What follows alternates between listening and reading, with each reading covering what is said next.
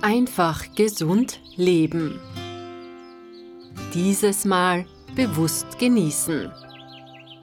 Mediziner Dr. Hans Gasperl spricht mit Spitzenwirt und Gastrosoph Roland Essel aus Salzburg über Ernährung im Alltag und zu Genusszwecken an Feiertagen. Ich suche, wenn ich irgendwo in einem Wirtshaus bin, in Südtirol, in Osttirol, ich suche mir keinen Schweinsbraten oder einen Rindsbraten oder Gulasch. Das kenne ich doch eh. Ja, das ist ein Fleischbraten, was ist. Auch Glück ist, wenn du da gutes Fleisch kriegst, keine Frage. Aber ich suche mir die fleischlosen Gerichte, weil in der fleischlosen Küche liegt die ganze Fantasie drinnen. Herzlich willkommen zum Gesundheitspodcast.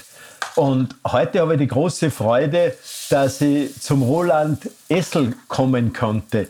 Und dem ist natürlich die Gastfreundschaft und der Genuss schon genetisch verankert. Und es ist die große Freude, wenn man da reinkommt, man hört schon was brutzeln. Und damit weiß ich, es gibt irgendein Schmankerl zum Genießen. Roland, was hast du da gerade am Werk? Ja, herzlich willkommen, liebe Hörer. Äh, es ist Mittagszeit und da haben wir gedacht, ich mache euch schnell was, was Einfaches aus der bäuerlichen Küche. Und das, was ich jetzt mache, sind Pinzgauer Topfennudeln. Das ist ein Gericht, was in Handumdrehen fertig ist. Ich brauche dazu nur ein Viertel Kilo Topfen, zwei Eier, eine Prise Salz und 75 Gramm Öl, also ungefähr zwei Esslöffel. Das rühre ich zusammen, eine Pfanne mit Butterschmalz auf, werden lassen und so einfach so Laberl einlegen und dann links und rechts braten, dass sie so schön braun werden. Soll es ausschauen wie so ein Mini-Kaiserschmarrn im Ganzen. Ja, wenn man da hinschaut und die Geräusche hört, dann kriegt man natürlich schon Bewegung im Verdauungsapparat. Das fangen schon die Speicheldrüsen zum Arbeiten an und der Genuss steht sozusagen in den Startlöchern und da bin ich natürlich als einer, der predigt, dass Genuss und Gesundheit immer zusammenkehren, ganz prädestiniert, wenn es ums Essen geht. Da bin ich jederzeit zu Die Küche, Roland, ist für dich ja in jeder Form ganz ein spannendes Kapitel in deinem Leben. Du befasst dich damit, diese Geheimnisse oder diese Feinheiten der bäuerlichen Küche. Ja, die bäuerliche Küche ist für mich ganz was Besonderes. Es ist eine, eine Küche, die was eigentlich wenig aufgeschrieben war, die was du eigentlich daherren musst, da sägen musst. Du musst in die Regionen fahren und überall haben sie andere Spezialitäten. Und das dann zu sehen, das zu riechen, das in dich einzunehmen und das daheim nachher noch probieren zum Nachmachen. Natürlich brauchst du Zutaten, die was dann kriegst von den Bauern aus den Regionen, aber das ist unser Leben, unser alpines, bäuerliches Leben. Ja, entwickelt hat sich das Ganze natürlich sowieso durch die Verwendung und durch den Gebrauch der Produkte, die im Haus vorhanden waren und das gehabt haben. Die haben ja da nicht große Erfindungen gemacht, sondern sie waren irgendwie äh, schöpferisch dass sie aus den Mitteln, die im Haus gegeben waren, Besonderes gemacht haben. Ja, gekocht worden ist natürlich mit, dem, mit den Mitteln, die was ums Haus umgewachsen, was sie da waren. Ja. Und das nächste ist, es ist nichts weggeschmissen worden. Früher hat es das nicht gegeben, ein Mistkübe, ein Müll. Ja. Es ist alles verwertet worden. Also Biomüll in dem Sinne hat es überhaupt nicht gegeben. Es ist alles am Hof geblieben. Ja. Ja. ja. Und wenn Reste waren, dann ist das an die Tiere verfüttert worden. Genau. Ja. ja. Hast du nicht das Gefühl, dass die Leute von vornherein zu viel einkaufen und deswegen zu viel entsorgen müssen von den Nahrungsmitteln, nicht ganz abgesehen jetzt vom Mist? Naja, äh, ich kaufe, muss ich ehrlich sagen, auch über zu viel ein. Weil da hast du dann Hunger, du kaufst ein, du siehst das, dann ist das in Aktion, ah, das taugt da auch, das kann man machen und dann hast du viel zu viel daheim, wo du dann blockst, dass es zusammen da ist. Mein Problem ist aber ganz anders. Gell? Äh, ich sehe, dass was, was am Feld geerntet wird, was noch am Endeffekt zu uns in unseren Magen reingeht, geht 75% verloren. Das fängt einmal an beim Bauern, das ausputzt, dass das schön wird. Dann ist irgendwelche Sachen, was nicht ganz gerade sind oder was die Gräser nicht haben die gehen auch weg. Ja? ja? Und dann geht es in den Handel in den Großhandel, da wird ausputzt, dann geht es in den Kleinhandel rein, wird ausputzt und dann kriegen wir es mit heim. Ja? ja? Oft ist die Ware auch nicht mehr ganz so frisch, die was wir kaufen können, weil die so riesige Lager haben und dann putzen wir auch daheim aus und dann müssen wir wegschmeißen. Es bleibt nur 25 Prozent über, was überhaupt geerntet wird und das macht mir aber schon sehr zu denken. Ja? Naja, und darum war es einfach das Motto, dass man so regional und so unverfälscht wie möglich eigentlich genau. unsere Nahrungsmittel haben und verwenden. Ja, und, genau, und so direkt wie möglich beim Bauern sein. Ja, Und das sollte uns allerdings, das müssen wir auch überlegen, einmal ein bisschen im Preis was wert sein. Es darf halt oder muss halt das Fleisch dann vielleicht ein bisschen teurer sein. Ja, ja. Ich komm, mir kommt vor, wir leben alle in der Nachkriegszeit. Weißt? Im Krieg war so viel Mangel, so viel Not war da drinnen. Und unsere Großeltern, die haben sich dann gefreut, dass da mehr gegeben hat. Und Fleisch war früher eine seltene Speise. Am Sonntag hat es mal was gegeben und dann hat es einen Gemüsetag gegeben, einen Knödeltag, einen Fischtag hat es gegeben. Das vermisse ich aber heute. Heute haben wir Fleisch ohne Ende, weil wir noch in dieser Not leben, weil es, äh, unsere Großeltern haben es uns gut gemeint, ihr sollt es einmal besser haben, ja? aber es ist zur Gewohnheit geworden da bei uns so eine. Und dann passiert halt natürlich, das muss ja alles Nachschub sein, wir haben die Massentierhaltung, die was diese, diese, dieses Fleisch liefern, äh, aber es ist kein Genussmittel mehr, es wird, wird eigentlich zum Nahrungsmittel. Also es ist kein Lebensmittel mehr, willst du sagen, sondern es ist ein Futtermittel. Ja, Lebensmittel ist der richtige Ausdruck für, für, für, für Fleisch, das was ganz was Hochwertiges und Edles sein sollte. Ja, und ich glaube auch, dass manchmal ganz bestimmt ein Rindfleisch oder ein Schweinefleisch, das bei einem Bauern wächst, wo die auf der Alm sind, wo die auf der Wiesen sind, dass das möglicherweise wertvoller ist in seinen Inhaltsstoffen, auch von den Ölen, die wir brauchen, von den Fetten, die wir brauchen, als wie irgendein Fisch aus einer Aquakultur, wo man sagt, ja, man muss einen fetten Fisch essen, weil das so gesund ist. Ja, das war das überhaupt das Beste, was wir, was wir kriegen könnten, wenn wir das von den Almen runterkriegen oder so ein Fleisch haben wir überhaupt mal kosten dürfen. Ja. Kosten kommt von kostbar. Ja? Weil über 1000 Meter, äh, da wirken die Sonnenstrahlen ganz anders, die UV-Strahlen. Die haben zwar viel länger Winter, aber die Sonne ist viel intensiver und da geht viel mehr Energie in die Pflanzen ein, was die Tiere dann zu sich nehmen. Und dann haben wir noch oben am Alm, das sind Mogerwiesen, keine Fettwiesen. Ja? Eine Fettwiesen, die was im Tal unten ist, die wird gedüngt, dann wird sie gedüngt, wird ja äh, Stickstoff zugegeben, dass das alles wächst. Das hast du auf der Alm nicht. Ja? Da ist die Nahrung wirklich gesund. Ja, und wie du sagst, das Klima, das UV-Licht auf der Alm oben, das ist ja auch bei den Heilkräutern sehr interessant. Die haben einfach von ihren Wirkstoffen her vermehrt äh, Kraft drinnen, weil die müssen sie gegen die Temperatur wehren, die müssen sie gegen das UV-Licht wehren. Und das ist dann alles kompakt in den Pflanzen. Und wenn die Tiere diese Pflanzen aufnehmen und die Tiere natürlich noch die Bewegung dabei haben, wo die Muskeln aufgebaut werden, wo Muskelfasern vermehrt gebildet werden, dann haben wir eben die Fleischqualität. Und wir dürfen aber nicht nur von einem einen Heilkraut äh, reden mit dieser Wirksamkeit, was das da inne hat. Also Pflanzen hat einen ganzen Rucksack von ja. vielen verschiedenen Stoffen dazu, wo das dann äh, gut verträglich ist. Ja, ich sage auch, das, bei den Pflanzen ist das so wie bei einem Orchester. Wir haben einen Dirigenten mhm. und dann haben wir die einzelnen Mitspieler. Und die machen die Qualität mit dem Dirigenten zusammen, mit dem Hauptwirkstoff aus.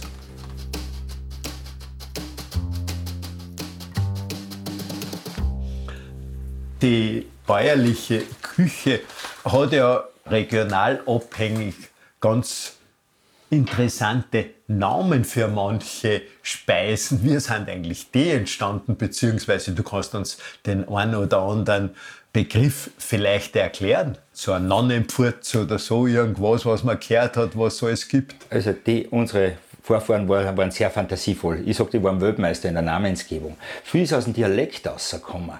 Äh, aber ähm, also Früchte zum Beispiel, wie die Griechen, äh, was wir kennen, ja. ähm, die haben früher gefragt, wo kommt denn das her überhaupt? Von wo ist denn das? Haben sie gesagt, von Griechenland ist das. Müssen das Griechen sein. Ja? Da gibt es die Zwetschge zum Beispiel, fällt mir auch gleich wenn wir bei den Griechen sind. Das kommt von der Sebastika. Die Sebastika heißt Königspflaume, wurde da äh, in Syrien wurde die, wurde die veredelt, ist die dann über Griechenland gekommen und, und 800 nach Christi über Karl den Großen zu uns gekommen, aber die ist über den Balkan aufgekommen. Und aus der Sebastika wurde die Svetska, also im slowenischen Teil drin, ja. und dann ist bei uns zu Zwetsch geworden. Ja. Das, ist, das sind schöne Sachen. Gerichte gibt es wie Horkneist nieder, das sind diese Sauerkrautleibchen, das kommt von Hor und Kneist, Haar und Nest. Das Sauerkraut, das wird wie, wie Haar ist das, ja. ja. Das schneide ich ein bisschen zusammen, das nicht so lang sind die Fäden, die tue mit Eier und Mehl, tue und Kräuter tue ich mischen und brate dann in Butterschmalz aus. Genauso ein schnelles Gericht, wie wir heute unsere Topfennudeln haben. Im Waldviertel oben gibt es die Saumorsen. Ja, das ist auch ein lustiger Name, wo das wieder herkommt.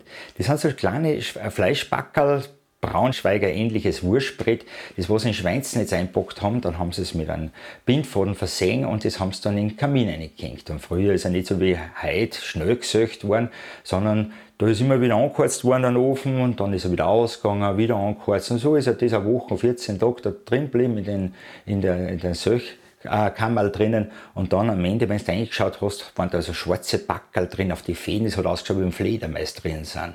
Ja? Und das war keine Fledermaus, sondern eine Saumaus, weil es von Schwein war. Ja. Schöner Name. Ja, da ist die Saumaus rausgekommen vom so, Namen her. Genau Aber kann man sich natürlich in der Fantasie wunderbar vorstellen. Weil du gerade gesagt hast, diese Söchen, und das ist über lange Zeit gegangen. Meine Großmutter in der Rauris drinnen, die hat in der sogenannten Sommerküche einen Ofen gehabt, wann gesöcht worden ist, da hat nur bestimmtes Holz, ja. bestimmte Kräuter eingeheizt ja. werden haben da dürfen. Und sie hat ja diesen Ofen geradezu verteidigt, dass ja nicht irgendwer was gefeit sein tut oder dass eine falsche Temperatur zusammenkommt. Ja, ja. Aber das war für sie dort ja Arbeit und Kulthandlung, mhm. möchte ich fast mhm. sagen.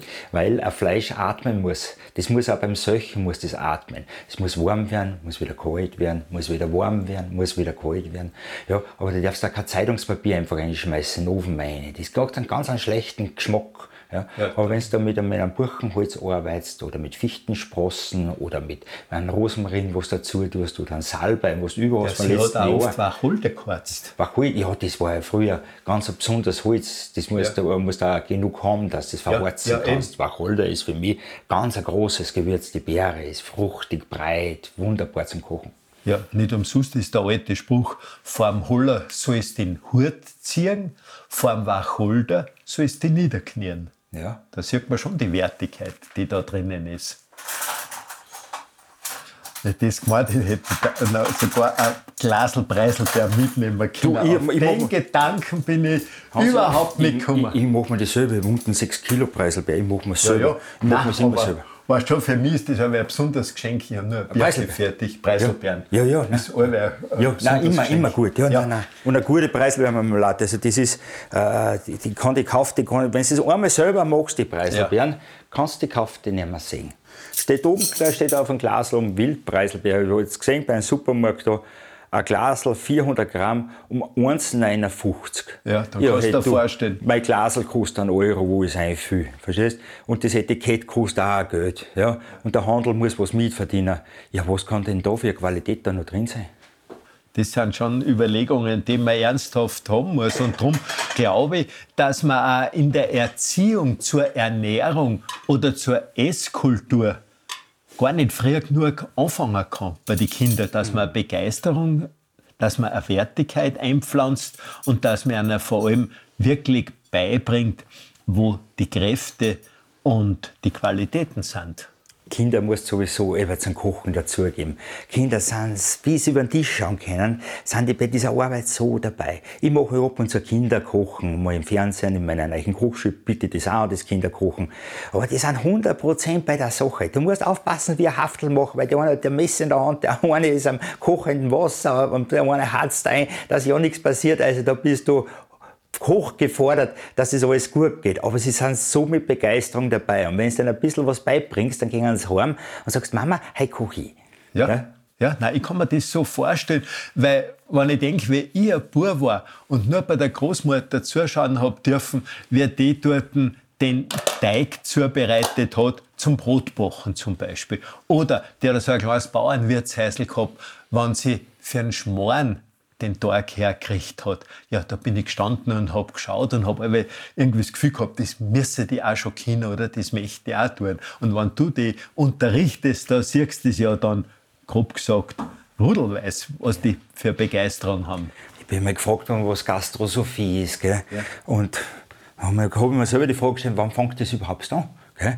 Und das fängt sofort nach den ersten Minuten nach der Geburt fängt das an. Wenn das Neugeborene das erste Mal Muttermilch trinken darf. Ja? Und von da an fängt es an, dass sie die Rituale, wie daheim gegessen wird, wie am Tisch ist, was gibt, wie das riecht, das brennt sie so in den Kopf ein, so in das Gehirn ein. Und wenn es dann groß sind, sie riechen Krapfen, sie riechen Schnitzel oder sie riechen äh, ein Buchtel oder was, ja, das, boah, das ziehst wie magisch hin. Das ist unsere Kultur, das ist das, und das ist die Gastrosophie, das ist das, was lockt, der Genuss. Da werden wir einfach geprägt. Und darum gibt es auch leider viel Verprägung im Rahmen des Geschmacks, aber da reden wir vielleicht später noch drüber, wie man wirklich einen unguten Geschmack beziehungsweise äh, übersalzen oder bestimmte Sachen, die drinnen sind, dass man den Kindern da ganz was Falsches antrainiert und auf einmal können sie dann nur für die Jausner Wurstsemmel vielleicht brauchen, aber die können mit einem Apfel oder mit einem Stückchen Schwarzbrot nichts mehr anfangen. Weil da sehe ich oft, dass eine bestimmte Problematik gegeben ist. Aber wenn ich jetzt herschaue zum Tisch und da deine Krapferln anschaue, da kriege ich schon wieder Leberguster. Ja, und ich habe ja schon gesagt, dass Essen eine Sache ist, die ich hochschätze, aber für das ich so dermaßen dankbar bin, dass wir so wertvolle Nahrungsmittel haben. Und es ist so schön, wenn es dann so wertvoll und interessant zubereitet werden, wie du das auch weitergibst. Ja, was, das ist auch ein Bild wenn wir jetzt, die werten Hörer sehen das nicht, was wir da jetzt haben, das sind so kleine Krapferl, die was so goldbraun außerbroten sind, so kleine Talgen sind das. Äh, und wir sitzen auf einem Tisch und wir essen miteinander. Das ist ein Mahl. Im Christentum gibt es dort den Altar, was das ist, wo ein Mahl darge, äh, da, äh, bereitet wird, wo das dargebracht wird. Das hat für mich einen ganz, einen, ganz einen großen Sinn. Ja, das gemeinsame Essen ist ja wirklich was Schönes. Gerade heutzutage erlebst du das oft. Der eine holt sich bei der Mama einen Teller voll, der nächste auch. Der geht in sein Zimmer, schaut sein Fernsehprogramm an, der andere schaut seine Sportsendung an. Und gemeinsam wird weder übers Essen noch über die Qualität und manchmal wird es auch vergessen, über die Dankbarkeit zu reden. Mir ist ja wichtig, dass alle zusammenwarten, bis, bis der Tisch komplett ist. Ja? Weil äh, der was Letzte, was kommt, ist der Koch oder die Köchin, die Mutter, ja. die Oma, die was da zum Tisch kommt. Ja? Und der gehört der Respekt gezollt, dass die da ist, dass man sagt, guten Appetit und dann fangen wir alle miteinander essen. Und dann passieren die Tischgespräche, was so war am Tag, was in der Zukunft ist, was einem auf der Seele brennt.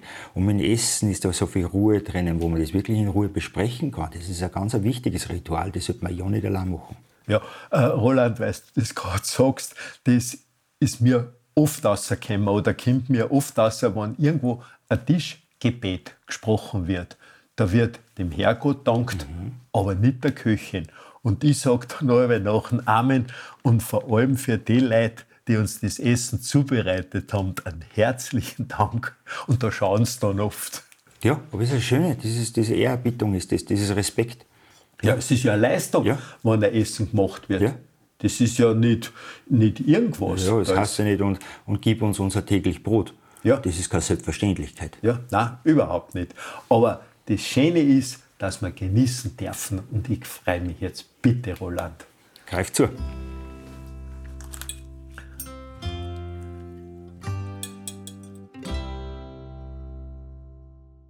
Ja, jetzt haben wir so herrlich genossen, Danke, Roland. Aber für mich ist als Mediziner die Küche allweil ein Zentrum, natürlich für die Ernährung, aber für die Vorsorge und für die Gesundheit. Und was in der Küche entsteht, das baut unseren Körper auf, das gibt uns Energie und das baut natürlich auch unseren Körper um. Und darum kommt es so auf die Qualität drauf an, die wir haben. Ich habe mit einem Hähnerbauer geredet über das, weil der hat so besondere Eier, Eier gehabt. Äh, und der hat mir gesagt, ja, du musst halt was Gescheites fordern. Nur was, was Gutes reinhaust, kann auch was Gutes rauskommen. Aber das ist ja so. Das ist bei den Viechern genauso. Wenn die ein ordentliches Futter kriegen, kriege ich ein ordentliches Fleisch. Und für uns auch. Ja, ja, wie du zuerst schon gesagt hast, wenn das Viech auf der Alm ist, nicht, dass da die Fleischqualität schon ganz eine andere ist. Und man kann unterm Strich sagen, Gesundheit ist essbar.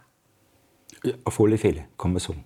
Ja. Und die Abwechslung dazu. Ja. Und so ist meine Überzeugung immer wieder, dass Gesundheit durch den Magen geht. Und ich habe ein Problem, wenn die Leute dann irgendwelche Fanatismen entwickeln. Man darf nur das essen und man darf nur da essen und man sollte dies und jenes nicht essen. Im Prinzip können wir da alles essen, was wir haben, was uns Genuss bereitet. Die Dosis ist die Dosis ist und man sollte beim Essen nie ein schlechtes Gewissen haben. Wenn du mal isst und föllern tust, bitte, tu es. Tu es mit Genuss. Ja? Wenn der nächste Tag wieder so ein Tag ist, wo du jetzt wieder besinnen tust. Ja? Früher haben sie gesagt, die Ärzte haben früher gesagt, wenn es die Fastenzeit nicht gab, wir müssen uns erfinden weil die in die Klöster in Über Überfluss gelebt haben und die sind immer Forster und Forster geworden. Und da hast du diese Fastenzeit erbraucht. Ja? Und aber das ist zur Besinnung gekommen, dass du wieder mal, wieder mal aushungerst, dass du wieder mal gefreist auf ein Essen. Ein Hungergefühl selber ist auch was Gutes. Weißt? Nicht, dass du ständig, man kriegt ja überall, auf jeder Tankstelle kannst du was zum Essen äh, äh, kriegen. Aber dann bist du ständig satt. Ja? Wenn du arbeitest und du kriegst einen Hunger und fährst heim und dann das Glück hast, dass da noch wer kocht, und du kommst rein, es riecht gut, dann bist du zählig, dann passt es gut. Ja, wenn man sich vorstellt, man geht in so eine Wohnung rein und es riecht nach einem Sauerkraut oder vielleicht nach einem angerösteten Zwiebel, da merkt man, was im Körper in Bewegung kommt, was da mit der ganzen Verdauung los ist. Im Mund rinnt das Wasser zusammen. Ja, da fängt schon die Verdauung an und dann kann man wohl wirklich genießen. Wir haben ja übers Jahr verschiedene Möglichkeiten des Nahrungsangebots, verschiedener Nahrungsqualitäten. Aber gerade der Winter, die kalte Jahreszeit, ist auch eine recht interessante Zeit, wo man ans Essen denkt, wo man an lange Abende denkt, wo man an wohlige Gerüche denkt, die uns Menschen Signal geben, die uns stimulieren. Das hat man in Lichter mit der Temperatur zu tun. Im Frühling wenn die ersten Kräuter kommen, der Bärlauch riecht den Garten, dann willst du frühlingshafte äh, Gerichte haben. Im Sommer, wenn es heiß ist, du willst kühlende Getränke, kühlende Gerichte haben. Und dann wird es Herbst und dann wird es Winter, es wird finsterer, es wird köder, Kachelofen einheizen, das Riechen vom Holz, wenn du dann daheim hast, das ist ein Geschenk, ist das. Ja. Aber dann suchst du diese Gerüche. Du magst gern den Honigduft haben, du magst gern äh, diesen Glühwein. Du bist da mal, da sagst du, heute trinke ich mal einen Tee, einen guten, äh, statt einen Kaffee, weil es dir einfach beruhigt. Das Licht, was weniger wird, ist auch ganz gut fürs Gemüt. Du wirst früher müde. Ja, und das gehört ganz gut im Jahr dazu, dass du mal, mal ein bisschen früher ins Bett gehst, und mal eine Stunde, wenn du zusammenbringst, dass du mehr Schlaf hast wie normal und dass dann wieder die Energie kriegst, die du dann wieder brauchst fürs kommende Jahr oder für irgendeine Arbeit, was du hast. Naja, das war ja im bäuerlichen Leben immer so. Im Sommer haben die rackern müssen, wenn der Tag angefangen hat, ja. wenn sie gemacht und geheikt haben, ja. nicht? und haben spät am Abend aufgehört. Und dann im Herbst haben sie erst wieder die Zeit gehabt, wo sie regenerieren haben können, mhm. wo sie genießen haben können, wo sie in der bäuerlichen Stuben gesessen sind und benannt waren und wirklich dann den Tag und die Zeit genossen haben. Du hast da Energie sparen müssen, also weil es ja kalt war draußen, dass es eigene Energie ist.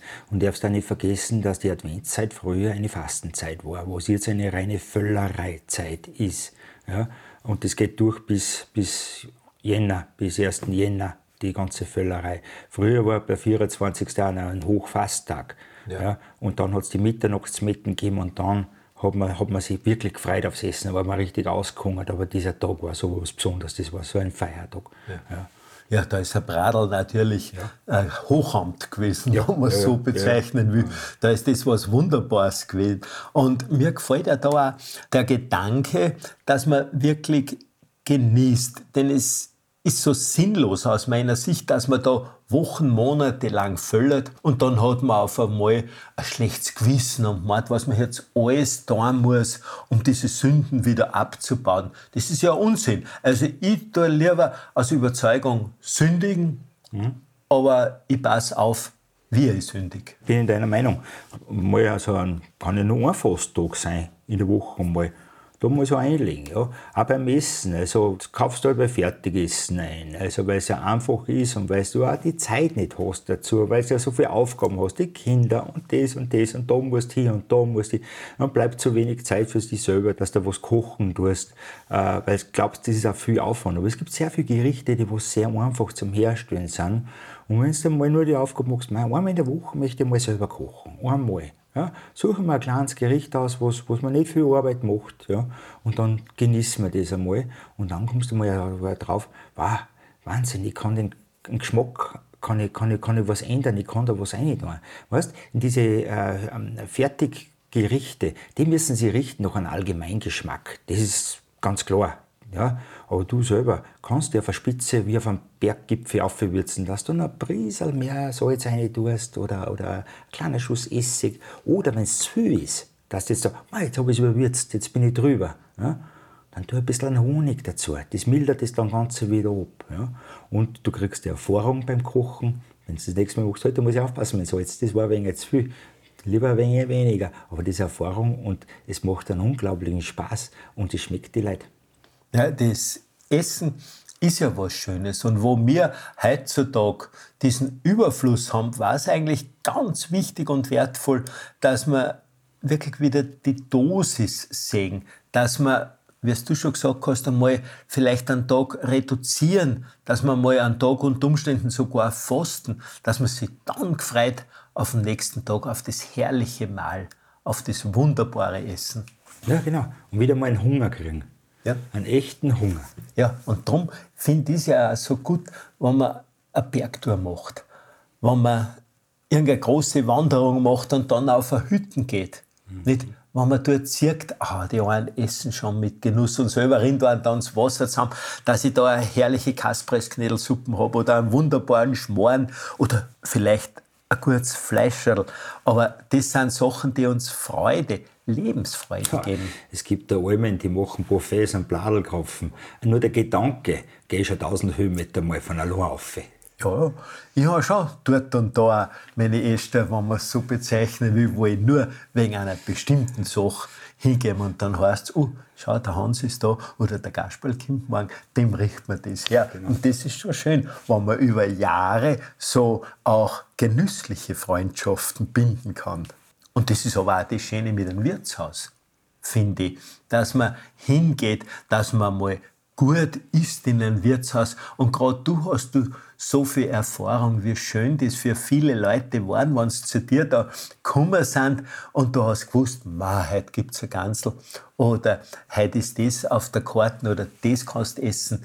Roland, das ist doch für dich, glaube ich, auch eine wunderbare Welt. Ja, gerade im Wirtshaus äh, muss die äh, richten nach Saisonen, nach, nach Tage.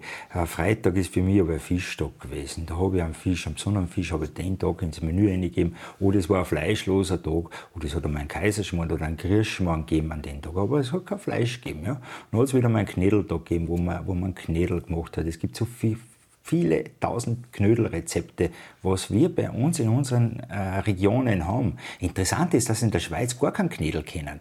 Also die machen keinen Knödel. Wenn die von Knödel reden, reden sie von einem Marünknödel oder von einem österreichischen Marünknödel. Selber haben die nur Nocken, Nocken und Erdäpfel und, und natürlich ihre Gerichte, ganz klar. Aber kein Knödelrezept. Da gibt es einen richtigen Äquator, der was da irgendwo bei Vorarlberg muss der durchgehen, mhm. aufgehen, wo auf einmal da die Knödelgrenze ist. Und dann fängt das langsam an. In Oberösterreich hast du das Epizentrum von, von Knödelgerichte. Das ist, ja.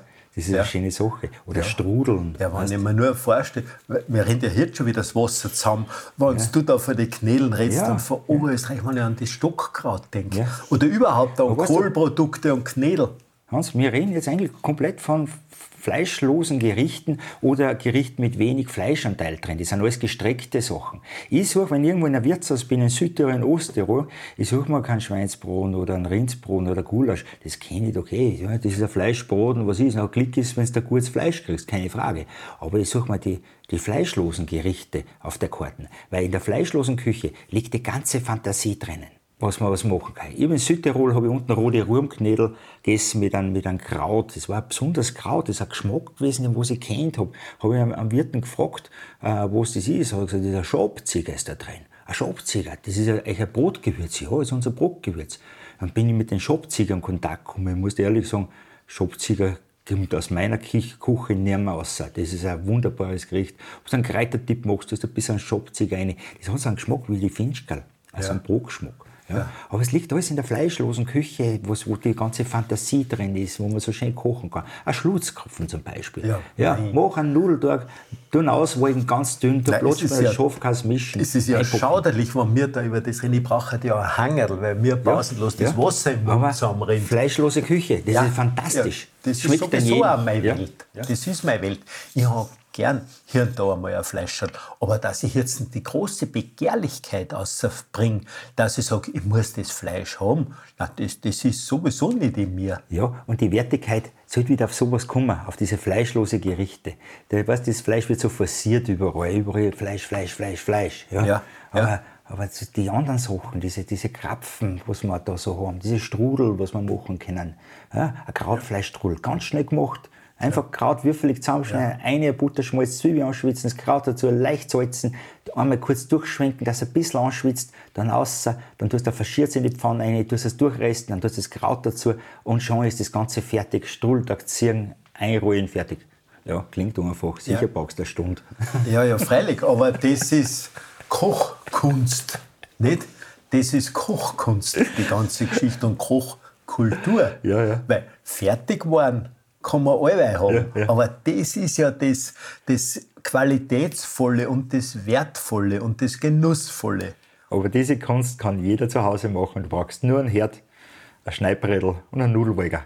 Ja, vielleicht können wir es ein bisschen anstacheln mit ja, unserem Gespräch, weil ich kann nicht über meinen Schatten springen. Ich predige immer, das gute Essen ist so wichtig und wertvoll. Wir brauchen das für unser Wohlbefinden. Wir brauchen das für unsere Gesundheit. Und wir mir heutzutage die Mittel zur Verfügung haben, können wir ja auch wirklich wählerisch sein.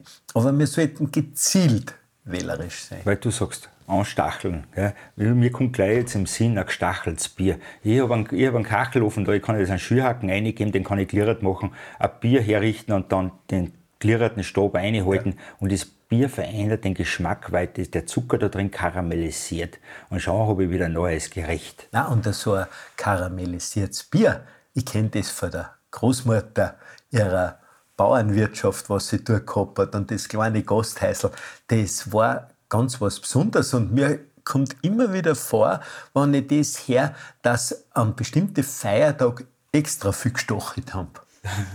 Na, gerade mit dem dunklen Bier. Ja, ja. Da ist mehr, weil es mehr Malz drin hat. Ja, da ist viel mehr Malz ja. und mehr Zucker drinnen. Also das fällt mir jetzt gerade so es gedanklich ist, auf. Es ist ja ein Ritual. Das ist, wenn ich ja. draußen einen Kästenofen aufbaue, verstehst du, einen Kästenbraten tue da draußen. Ja, da ja. kommen die Leute zusammen. Ja. Und das ist ja das, das ist die Schöne. Wo man unsere Gedanken hinbringen möchten, das sind natürlich einfach auf die Gewürze oder auf die Gewürzkräuter. Weil das ist ja einfach Medizin. Und mir gefällt da eine Aussage von der Hildegard von Bingen, mhm. die da in irgendeinem so ein Kapitel geschrieben hat über Muskatnuss, Zimt, Nelken und Weißmehl, wo es lock, lockere, leckere Törtchen gemacht haben, was wir gerade zuerst da genießen haben, aber was mir so gefällt, das ist ja Conclusio, das ist der Schluss. Sie hat geschrieben, die Bitterkeit des Herzens dämpfen und den Geist fröhlich machen mit diesen Sachen. Und das hat bei die, gerade bei den Gewürzen sicher eine besondere Bedeutung, wie uns die Gerüche und die Gewürzgerüche und die Geschmäcker steuern. Ja, Hospiz, Hildegard von Bimming, das war eine, eine Lehrende, die hat fürs Volk hat die gearbeitet, die hat Kranke versorgt. Ja. Und früher waren die Klöster auch Krankenhäuser, aber Krankenhäuser haben sie es nicht bezeichnet. Hospize. Hospiz ist Gastlichkeit. Hospiz, Freund. Freund, Gast, genau. Ja. Die, die, die, das Wort Hospital kommt aus dem Wort, ja. äh, auch Hotel kommt aus diesem äh, Wort heraus. Krankenhaus ist ein bisschen also ein negativer äh, Aus, Ausdruck. Aber was die dort gehabt haben in die Klöster, die haben Zugang gehabt zu diesen edlen Gewürzen. Und das hat das Volk ja damals überhaupt nicht gehabt, nicht leisten können. Wir können uns das heute ja alles leisten, wie das ist. Und das ist, bleibt dort, wo der Pfeffer wächst. Das heißt, geht ganz weit weg, ja. wo ich die nie wieder sehe. Ja? ja? Also diese Gewürze kommen von ganz weit her und, und sind dann immer, eine kommen früher die Apotheker diese Gewürze verkauft, das war wie Gold. Sind ja dort das, verkauft worden, gell? Ja, sind wie Gold. Der Begriff Pfefferkuchenhaus, der kommt ja daher nicht, weil Pfeffer drinnen ist, ja. sondern weil Gewürze drinnen sind. Genau, und der Begriff Pfefferkuchen ist ja, Über ist ja Überbegriff für Gewürze. Für alle nicht? Gewürze, genau. Wo der Pfeffer herkommt, da kommt auch die anderen Gewürze her. Meistens ja. sind sie auch scharf, die Gewürze, weil ja. sie so intensiv sind. Ja. äh, im Geschmack. Aber diese wunderbare Welt der Gewürze, die was uns heute zur Verfügung steht, die wo man die Gerichte so fein bringen kann, auf einen Punkt bringen kann, mit einer Raffinesse versehen kann, das ist schon ein Geschenk der jetzigen Zeit, die was unsere Vorfahren nicht gehabt haben. Ja. Die waren halt da auf ihre Art erfinderisch und wie es du auch im Gespräch zuerst so gesagt hast, dass man einfach probiert hat. Aber Essen, Kochen ist eine Erfahrungswissenschaft, wenn man so bezeichnen will. Der Beruf des Koches ist ein, ein, ein so ein breiter Beruf. Du brauchst zehn Jahre, bis du mal überhaupt einmal die Basis einmal erkannt hast. Und da musst du irgendwo spezialisieren und dann gehst du nur in diese Richtung weiter. Alles kannst du nicht machen, das geht ja nicht. Aber es ist gescheiter, du spezialisierst dich auf was und das machst du dann gescheit ja, für das lebst du und da bildest du dich immer weiter, als dass du immer die, einmal das, einmal das, einmal das machst und kommst eigentlich nie, nie einen Schritt weiter, weil ja äh, Kochen Erfahrung ist, wie du sagst, ja, und du musst das, das Eisen schmieden, solange das Feuer heiß ist. Das heißt, du musst ja immer wieder üben, üben, üben, wieder nachmachen die Sachen und die Rezepturen schreiben und wenn dir was auffällt oder du möchtest du hast jetzt ein neues Gewürz, jetzt, was da gut reinpasst, du schreibst in die Rezeptur, Rezeptur dazu, dass es ein Jahr später, wenn du es wieder machst, wie ein Kürbis zum Beispiel, der ist noch alle Jahr, dass dir das dann wieder einfällt, weil merken tust du das nicht, weil die Eindrücke, die verschiedenen unter einem Jahr, Bärlauch, Brennnessel, Spargel etc., was da kommt, dann vergisst das andere wieder. Naja, freilich, es ist ein, eine ständige Bewegung drinnen. Aber wenn sich wer für die Materie interessiert, macht er Notizen, wie du sagst. Mhm. Oder er schaut in eines von deinen Bücher rein, wo er diese tollen Rezepte und Ideen haben kann. Notizen sind ganz wichtig. Aber wenn eine Oma die Rezepte aufschreibt und die Oma muss gehen irgendwann einmal, weil Zeit ist zum Gehen ist, ja. Und dann sind ihre Rezepte da und dann werden ihre, ihre Sachen gekocht. Was danach Ma, genau, es ist genauso, wie es die Oma gemacht hat. Genauso schmeckt es. Denkt man den Menschen ganz intensiv. Ja. Ganz eine wichtige Sache. Ja. Da denke ich, weil du das jetzt gerade so sagst, an meine Schwiegermutter und eine Tochter von mir. Mhm. Die Schwiegermutter hat in den letzten Jahren alle versucht, und das ist ja natürlich auch bestens gelungen, einer Tochter beizubringen, wie man den weihnachtlichen Stollen macht. Und die letzten Jahre macht jetzt immer meine Tochter Uli diesen weihnachtlichen Stollen und die Schwiegermutter hat, seit sie das weiß, dass die Uli den macht und dass er so schmeckt wie ihrer, mhm. gell, hat eine bestimmte, geradezu möchte ich sagen, Erfüllung und Freude, dass das, was sie über Jahrzehnte gemacht hat, wirklich weitergeht. In die nächste Generation weitergeht ja. und kannst hoffen, dass das Enkelkind dann auch das, das erlernen darf. Ja. Und, und, das, ist das, das ist unser Schatz, den was wir haben. Und die Rezepte, die was ich habe und so weiter, die sind ja alle überliefert. Von irgendwer hat es einmal niedergeschrieben. Ich kann nur Danke sagen, dass sie es gemacht haben. Also, wir können einfach sagen, die Lebensmittel nähren den Körper und die Seele. Und gerade die Gewürze sind besondere Stimulantien für dieses Wohlbefinden und für den Geschmack. Ja klar, es gibt äh, Nahrungsmittel, es gibt Lebensmittel und es gibt Genussmittel. Ja? Und die Gewürze gehören zu den Genussmitteln, wo ich das alles veredeln tue. Ein Lebensmittel hat was mit dem Leben zu tun, was mir selber gut tut oder etwas, was gelebt hat. Ja? Und ein Nahrungsmittel sind Kohlenhydrate wie Erdäpfel, Reis, Mais etc., Polenta. Ja? Äh, das ist, wo ich, wo ich sage, das habe ich im Keller. Für Notzeiten ist da immer was da. Auf dem Vorrat habe ich, habe ich was da. Das ist die richtige Mischung, was du da hast. Aber es ist einfach so, dass viele Gewürze wirklich die Seele stimulieren, wenn man es so sagen will. Ich denke nur an eine Vanille zum Beispiel. Vanille oder Honig. Ja, oder an Rosmarin. Mhm. Oder ein Muskat. Muskat ist ein ganz ein edles Gewürz, ja. Ich mag einen Kardamom so, so, ja. recht gern. Oder, ja. Ja. ja, der Kardamom ist ja altes lustförderndes ja. Mittel, ja. wird es beschrieben in alten Medizinbüchern. Ja. Nicht in Kochbüchern. Gell? Aber wie du auch gesagt hast, dass das in den Apotheken abgegeben worden ist. Mhm. Gell? Ja, interessantes Gewürz, ein Gewürz, was einem so beiläufig ist, ist der Lorbeer. Ja, so selbstverständlich. Ja. Aber wenn du den Lorbeer mal vergisst, zu meinen, da geht dir was ab. Und für mich ist das wie eine Luft, was da fällt. Ja? Das ist wie ein Flötenspiel, was, was da angeht in einem Orchester. Ja. Da ja. fällt was, was ich nicht beschreiben kann, was das ist. Aber das sind diese ganz feinen Tannine, ganz feinen Bitterstoffe, was der Lorbe abgibt und was das richtig gut macht. Naja, und wenn ich denke, weißt du gerade die Bitterstoffe sagst, äh, wie beruhigend und wie lustfördernd auch ein Hopfen sein kann in verschiedensten Zubereitungen, vor allem in einem guten Bier. Auch in der Fischsuppe ein bisschen Hopfen meine.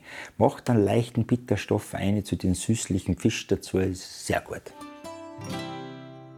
Es können Tipps natürlich in der Familie, im Freundeskreis weitergegeben werden. Aber ganz wesentlich ist auch da, wenn man es so bezeichnen will, eine Fachliteratur. So wie es du, Roland, äh, Rezeptbücher geschaffen hast oder wie es in unserem Servus-Heftel Servus in Stadt und Land drinnen ist, wo man viele gute Rezepturen weitergibt, die auch mit wunderbaren Fotos verbunden sind, wo man Anstoß gibt, dass die Leute vielleicht da selber was tun, was ja deine Intention auch ist, dass du sagst, das ist, macht es, fangen wir bei den Kindern an. Und das ist ja das Schöne, dass man einfach genießt und dass nicht rauskommt, dass nur ein Kopfhirn gibt und das darf nicht mehr sein, dass wir gerade beim Essen ein gutes Gefühlshirn, ein Bauchhirn haben, dass wir da dran sind, dass wir Freude weitergeben mit dem Essen, aber uns vielleicht selber Freude machen mit dem Kochen. Da interessiert mich ja noch immer, wie du das eigentlich emotional empfunden hast, weil in einem Gasthof bewundere ja immer den Koch, der für so viele Menschen was macht und jeder soll da Freude haben. Wie ist das gedanklich bei dir übergegangen? Ja, für mich ist ein Wirtshaus wie ein Theater. Ja, das Restaurant ist die Bühne, in den, in den Küchen werden die Worte kreiert, die was man nachher in der Gaststube die Worte wieder zelebrieren dann. Etwas Gutes kochen ist für mich extrem wichtig. Ich will das wirklich gut haben, was ausgeht, muss jedes Gericht muss, muss passen. Also ein Fehler mal passiert, das kann passieren. Viele Hände, äh, Arbeit kann Fehler passieren, das, das, das macht überhaupt nichts. Ich habe über Kritiken habe oft sehr gute Freunde gewonnen. Wenn da was passiert ist und du gehst aus, entschuldigst du, dass, dass das passiert ist, machst du ein Gericht neu oder sie suchen sich was anderes aus und dann kommst du ins Reden rein, passt gut. Und wichtig ist aber immer gewesen, dass du rausgehst in die Gaststuben, dass du zu den Gästen gehst. Du kriegst so viel Dankbarkeit zurück, die was deine eigene Batterie auflädt, die was dich so bestätigt, was du machst. Und das kannst du so gut den Mitarbeitern weitergeben, dass diese, was ihr da macht, ist so toll. Aber sie spüren das auch, auch so gut, wenn da so eine Harmonie ist, so eine positive Harmonie ist, wenn eine Wertschätzung ist, auch zwischen Küche und Service, ja, wenn die äh, alle wissen, wir sind ein Team, wir arbeiten alle für den Gast, der Gast, der was uns ernährt. Wenn man sich vorstellt, so ein kleines Wirtshaus, wie ich gehabt habe, mit 80 Sitzplätzen, ich habe 10 Mitarbeiter gehabt. 10 Leute leben von so einem kleinen Wirtshaus. Und wie viele Kleinbetriebe haben wir denn? Ob es ein Schuster ist, ein Schreiner oder irgendwer, wie viele haben wir denn da? Die, die halten das, den ganzen Stadt aufrecht. Ja? Ein so ein kleines Geschäftel versorgt 10 Leute. Die 10 Leute dann in einer Miete zahlen, die dann ein Essen kaufen, eine Kinder großziehen. Ich finde das einfach ganz gewaltig, was diese Kleinbetriebe leisten. Und dann, was du angesprochen hast, war das Journal, Servus-Journal, das war so wichtig, dass es einmal gekommen ist. Was ich so bewundere an dieser Zeitschrift, an dieser Fachzeitschrift ist eigentlich, ist, dass es keine Grenzen kennt. Es nimmt nicht nur Österreich, ja, es geht im bayerischen Raum um mich, es geht im Schweizer Raum, es geht im Südtiroler Raum um mich. Es hat keine Grenze, genauso wie die Küche keine Grenze hat. Ja. Alles ist ja durch Kummer und Ganger und so weiter. Äh, wir haben vor 10.000 Jahren keine Küche gehabt in Alpen, weil ja keine Leute da waren. Alles ist irgendwie zugekommen da und weitergeben worden. Ja. Und das Servus-Journal ist so toll, dass das gibt. Ich bin so froh, dass dieses, diese Plattform auch gibt, wo Leute, Großmütter die Rezepte eingeben können und die finden genau andere Leute, ihre Klientel, die sowas auch gern kochen. Ja, also Essen und Trinken heißt so, weil halt Leib und Seele zusammen. Und da ist schon sehr viel Wahres drinnen. Und mir gefällt auch da von der Teresa von Avila eine Aussage, was das Essen und überhaupt die Lebensqualität beschreiben soll. Sie sagt, sei gut zu deinem Körper, damit deine Seele Lust hat, darin zu wohnen. Und da können wir mit einer guten Küche, mit einer qualitätsvollen Nahrung ja höchste Stufe erreichen an Zufriedenheit. Und das wünschen wir ja auch den Leuten. Aber sie müssen ein bisschen mitdenken, dass sie denken, was verwende ich, dass sie überlegen, wen kann ich damit vielleicht eine Freude machen? Und das sind da wunderbare Wege, die wir zu Genuss und Gesundheit ausbauen können.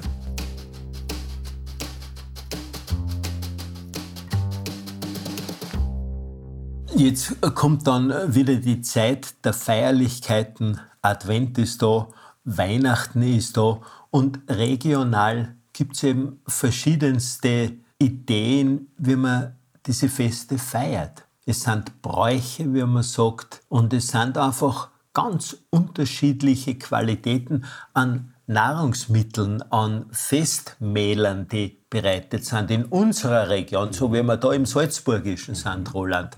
Was ist da im Vordergrund? Ja, äh, ist natürlich äh, aus der Geschichte her im November, wo es die Gansel gibt äh, und das Geflügel, wo das geschlachtet werden äh, musste, weil ja für den Winter zu wenig Nahrung für, für die da ist. Also war da die Ganselzeit drinnen. Ja, und auf Weihnachten eine Ente oder sowas mit Blaukraut und Kastanien und ein Servettenknädel vielleicht. Gell. Wir haben auf Weihnachten ein Ritual, wo wir, wir machen unsere Würstel selber, die Weißwürstel, die Mettenwürstel, wie es so sind, die weiße Wurst. Das ist aus dem bayerischen Raum zu uns gekommen, über die Münchner Weißwurst ist dieser Brauch da reingekommen, des Weißwurstens, edelstes Material und ein ein Festtag, das gibt es nur Weihnachten, wo wir das machen. Also am 24. machen wir uns so eine kalte Jausen am Abend, also ein Aufschnitt mit einem guten Gebäck dazu und dann am nächsten Tag gibt es dann die Würstelsuppen in der Nudelsuppen drin. Eine echte gute Rindsuppen gemacht mit Ochsenschleppern und gutem Fleisch drin, richtig kräftig. Ja, Nudeln rein. Ja, und dann, nächste Speise ist dann schon das Rindfleisch, das ist aufschneiden, mit Röstkartoffeln und Spinat dazu. Weihnachten sollte eine Zeit der Freude, aber vor allem auch des Genusses sein. Und man sollte überlegen, dass man nicht sagt, na, jetzt habe ich wieder zu viel da, jetzt hätte ich das nicht essen sollen. Man sollte mit Freude genießen, man sollte mit Überzeugung genießen.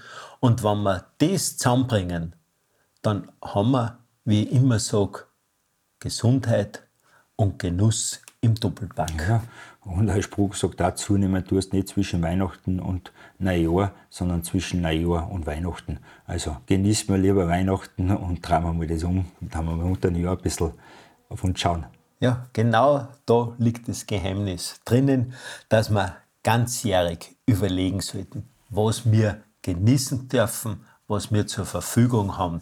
Und wie du schon gesagt hast, das Geschehen, das Nachteilige, passiert nicht zwischen Weihnachten und Neujahr, sondern zwischen Neujahr und Weihnachten. Und da möchte ich wirklich den Gedanken weiterbringen, dass man vielleicht auch Zeiten hat, wo man nicht unbedingt fastet, aber wo man reduziert.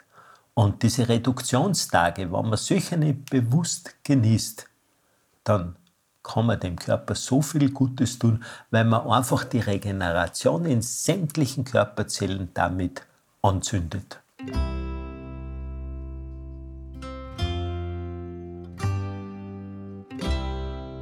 Ja, Roland, so möchte ich mich wirklich bedanken, dass ich mit dir so Gedanken durcharbeiten habe können, wie Essen, Genuss, Gesundheit zusammenkehren.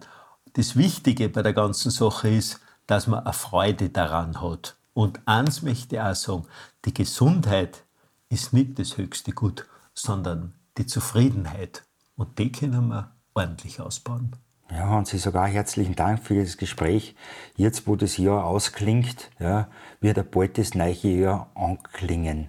Und da kann man wieder so einen neuen Vorsatz machen und mal sagen, okay, ich probiere mal ein bisschen Umstellung in meinen Speiseplan und vielleicht wird es mir auch Spaß machen. Vielleicht ist das, boah, warum habe ich das nicht schon früher gemacht? Ja?